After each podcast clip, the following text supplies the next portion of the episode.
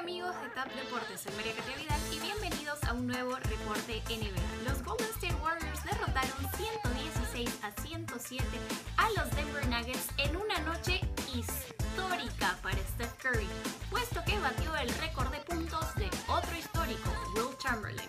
TAP Deportes estuvo ahí y pudimos conversar con la estrella al respecto. Esto fue lo que nos dijo. Hi, Steph.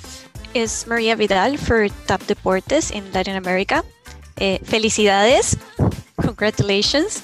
Uh, what, you're welcome. What do you think are the keys to build on this victory and take on the next games with that same intensity? Just stay in the moment. I think we've um, we found a good rhythm, put two good games together. You, know, you can almost say three with minus the last seven seconds against uh, Washington, and uh, just stay in the moment.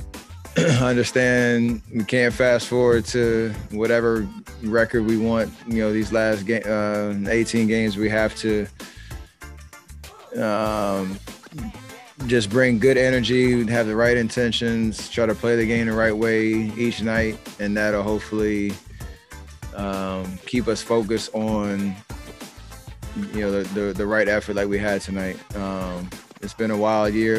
We've seen it. You know, a lot of inconsistencies and some of the pressures we put on ourselves to finish the season strong. We still have those goals. We still want to get there, but we have to, uh, you know, just keep it simple. And by keeping it simple, you just focus on whatever the task is now, and then hopefully have a good body of work to show over these last 18 games.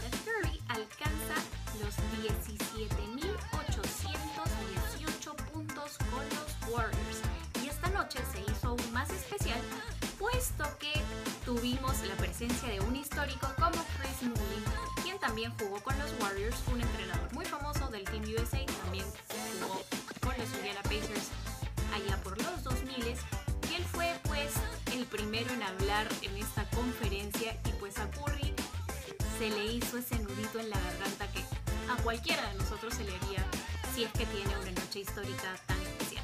Pero ahí no terminan las novedades desde la bahía. Tuvimos también la posibilidad de conversar con el entrenador Steve Kerr y esto fue lo que nos dijo. Hi Steve, it's Maria Vidal for Top Deportes in Latin America. Nice to see you. Um, I was wondering, what is the key for this Warriors team to stay mentally and emotionally motivated, especially on games like this one? I'm sorry, I, what, what I didn't catch the first part of the question. Oh, can you hear me well now? Yeah, yeah. Go ahead. Yeah, that I was wondering what is the key for this Warriors team to stay mentally and emotionally motivated when facing games like this one against a team like yeah I mean that, that's um, that's the trick you know we we um, I think we've been up and down this year emotionally you know there have been times where we've um, gotten demoralized and uh, this game should give us confidence that we can we can beat the best teams in the league. We can go out and do it, but we have to believe in ourselves and we have to fight every night. Um, and I'm hoping that uh, this is, you know, I've been predicting for the last few weeks that we were going to have a run at the end of the season. And I really believe that tonight gives me uh, faith that that can happen. But it, it's got to be um, a collective belief and fight every single night.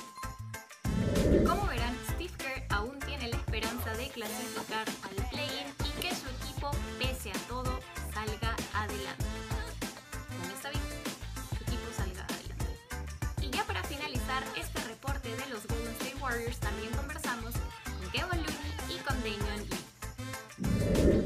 Hi Kevin, it's Maria Vidal for Top Deportes in Latin America. Nice to see you. How important is it mentally to win against a team like the Nuggets, particularly when we're a little over a month away from the playoffs playing situation? Uh, it's really important. every game matters at this time of the year.